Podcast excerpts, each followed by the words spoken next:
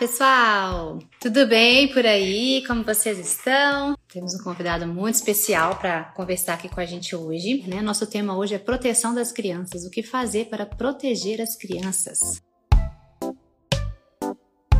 Muito obrigada, viu, Davi, por você mais uma vez estar aqui com a gente. E eu queria falar um pouquinho sobre isso com você hoje aqui, trazer para os papais, para as mamães, mas em especial para os pais. Então, mamães, chamem aí os maridos dos homens.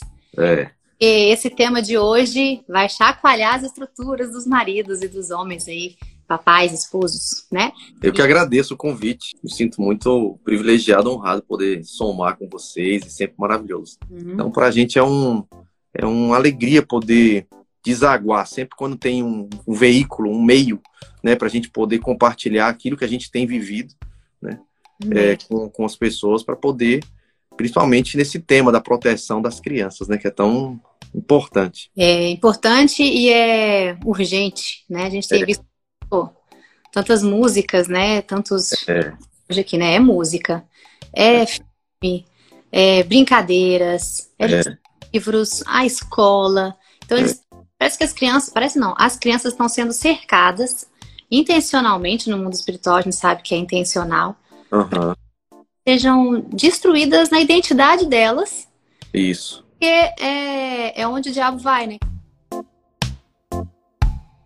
Quando a gente fala assim, proteger a criança, o que, que você pensa, assim, para falar pra gente? Olha, a primeira palavra que eu estava pensando, inclusive, aqui antes de começar, a primeira palavra, se eu fosse definir proteção dos filhos, proteção da criança, se eu fosse definir tudo que a gente vai falar, assim, que eu pretendo falar em uma palavra, eu iria, eu iria resumir na palavra presença. Eu acho que a presença do pai, né, ele gera, dentre muitas coisas, proteção. Né? Eu digo sempre que ele gera proteção, identidade e destino.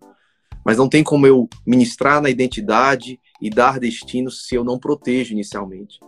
Então, uma das grandes estratégias né, dessa, dessa, dessa geração né, de tentar destruir a identidade das crianças e desviar do propósito que Deus tem para elas exatamente deixar a criança numa situação de risco, ou seja, sem proteção. Né? Hum. Então você começa tirando a proteção. Quando você tira a proteção, seja por talvez uma gravidez na adolescência, que aí essa criança já nasce sem a figura paterna, uhum. talvez um divórcio, talvez um, um pai super ultra mega é, bem sucedido na sua profissão, mas extremamente ausente dentro de casa. Então tudo isso são, são formas de colocar a criança numa situação de falta de proteção. E a criança sem proteção, ela está vulnerável a tudo. Né? E a gente vê na Bíblia que a grande estratégia de Satanás sempre foi pegar os mais vulneráveis. E quem são os mais vulneráveis? São as crianças. Uhum. Né? Então, discipulando as crianças, eles, eles discipulam uma geração inteira. Né? Desviando né, a identidade, a criança, eles abortam o destino.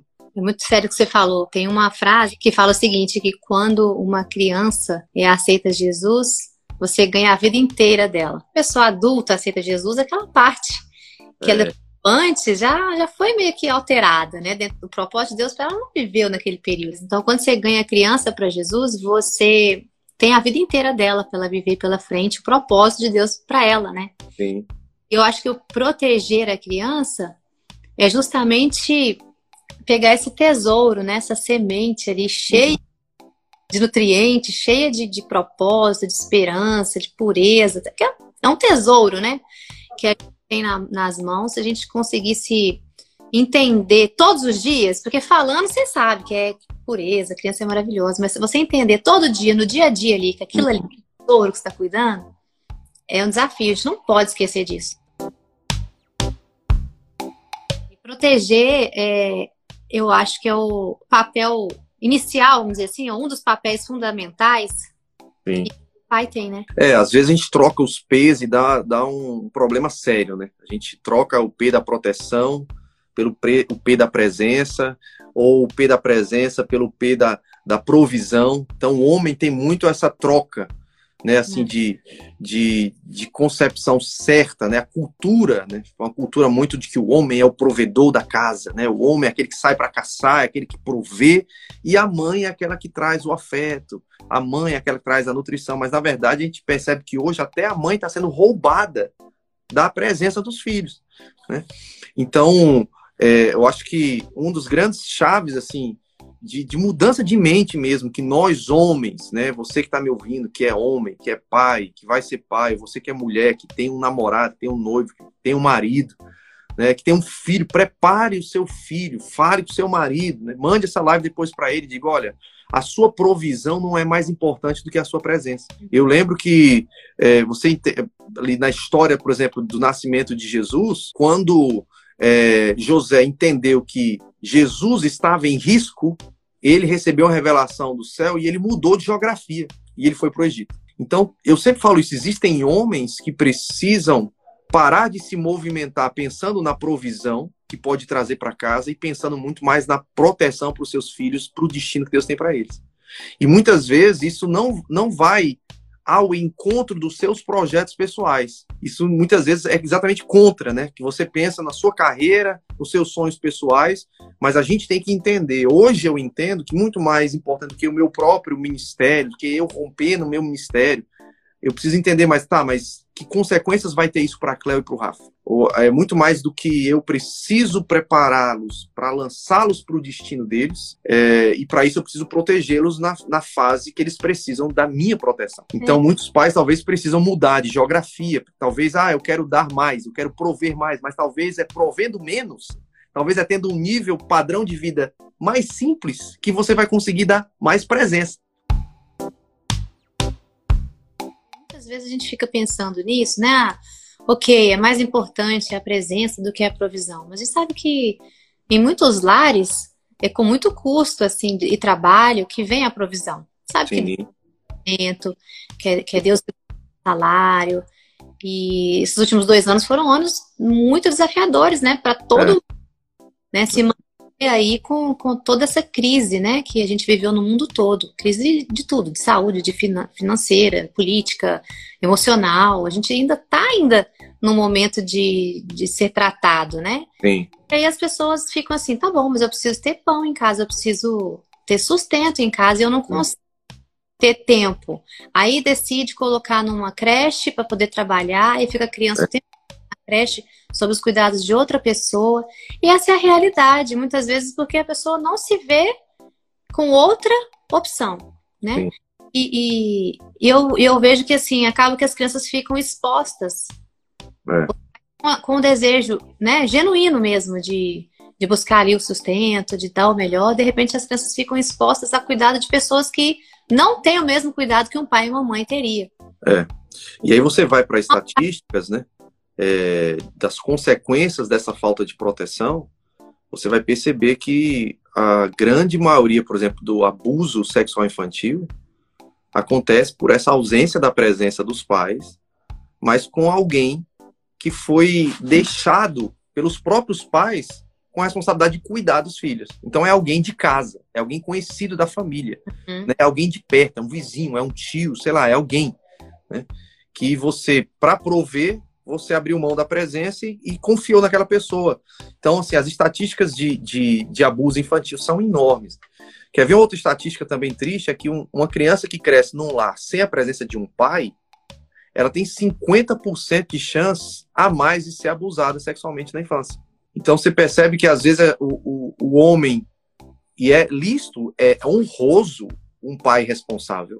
É uhum. É digno né? Ele ser um cara trabalhador, um cara lutador, um cara que, que quer romper, que quer dar uma dignidade para sua casa, talvez dar para seus filhos o que ele não teve. Isso é, é, isso é, sabe, é digno, é honroso, tem que ser celebrado, mas também tem que ter o equilíbrio.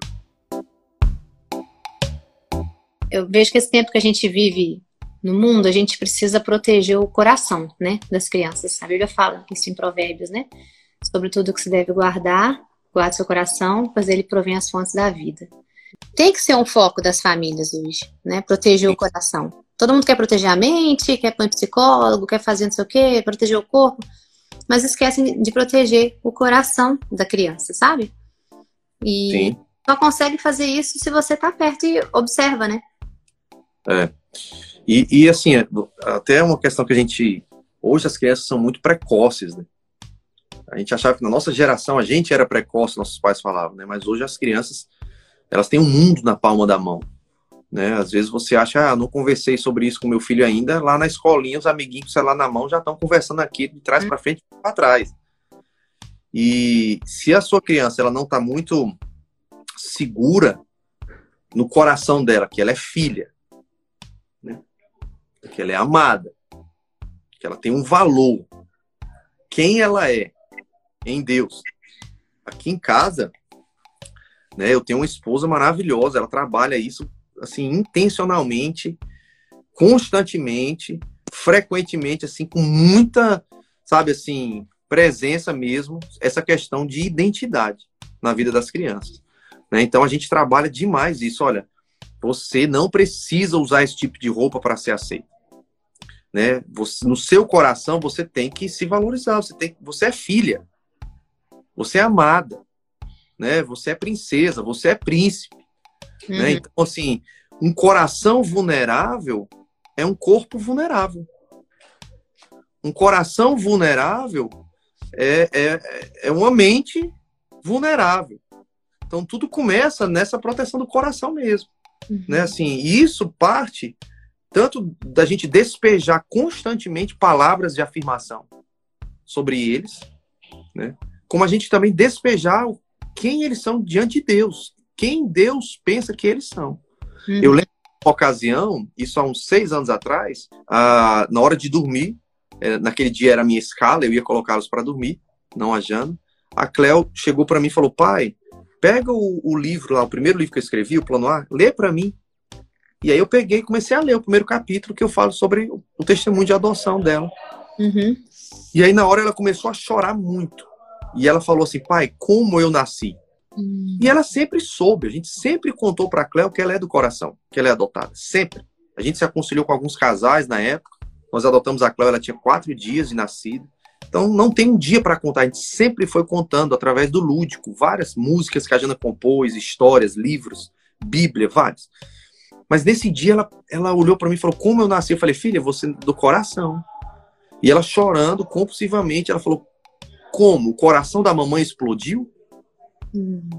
E aí na hora eu entendi que a gente precisava ter uma outra conversa. Aí eu falei: Jana, vem cá. E nós tivemos uma conversa familiar. E eu falei: Filho, o que aconteceu? Ela falou: Não, porque na escola a minha amiguinha começou a falar hoje, ó, você não é da barriga da sua mãe, você é adotiva, você é adotiva. E começou a cantar isso várias vezes para ela. Só que isso não era uma novidade para ela. Ela sempre soube que ela era do coração, que ela era adotada. Só que as palavras, como foi falado, entrou no ouvido e desceu para o coração dela de um jeito pejorativo. Uhum. De um jeito que ofendeu, de um jeito que machucou, de um jeito que gerou interrogações dentro dela. E quando essas interrogações, aí está a sutileza da estratégia de Satanás. Ele uhum. gera interrogações. Porque ele falou a mesma coisa que ela sempre soube, mas falou de um jeito diferente, que gerou interrogações.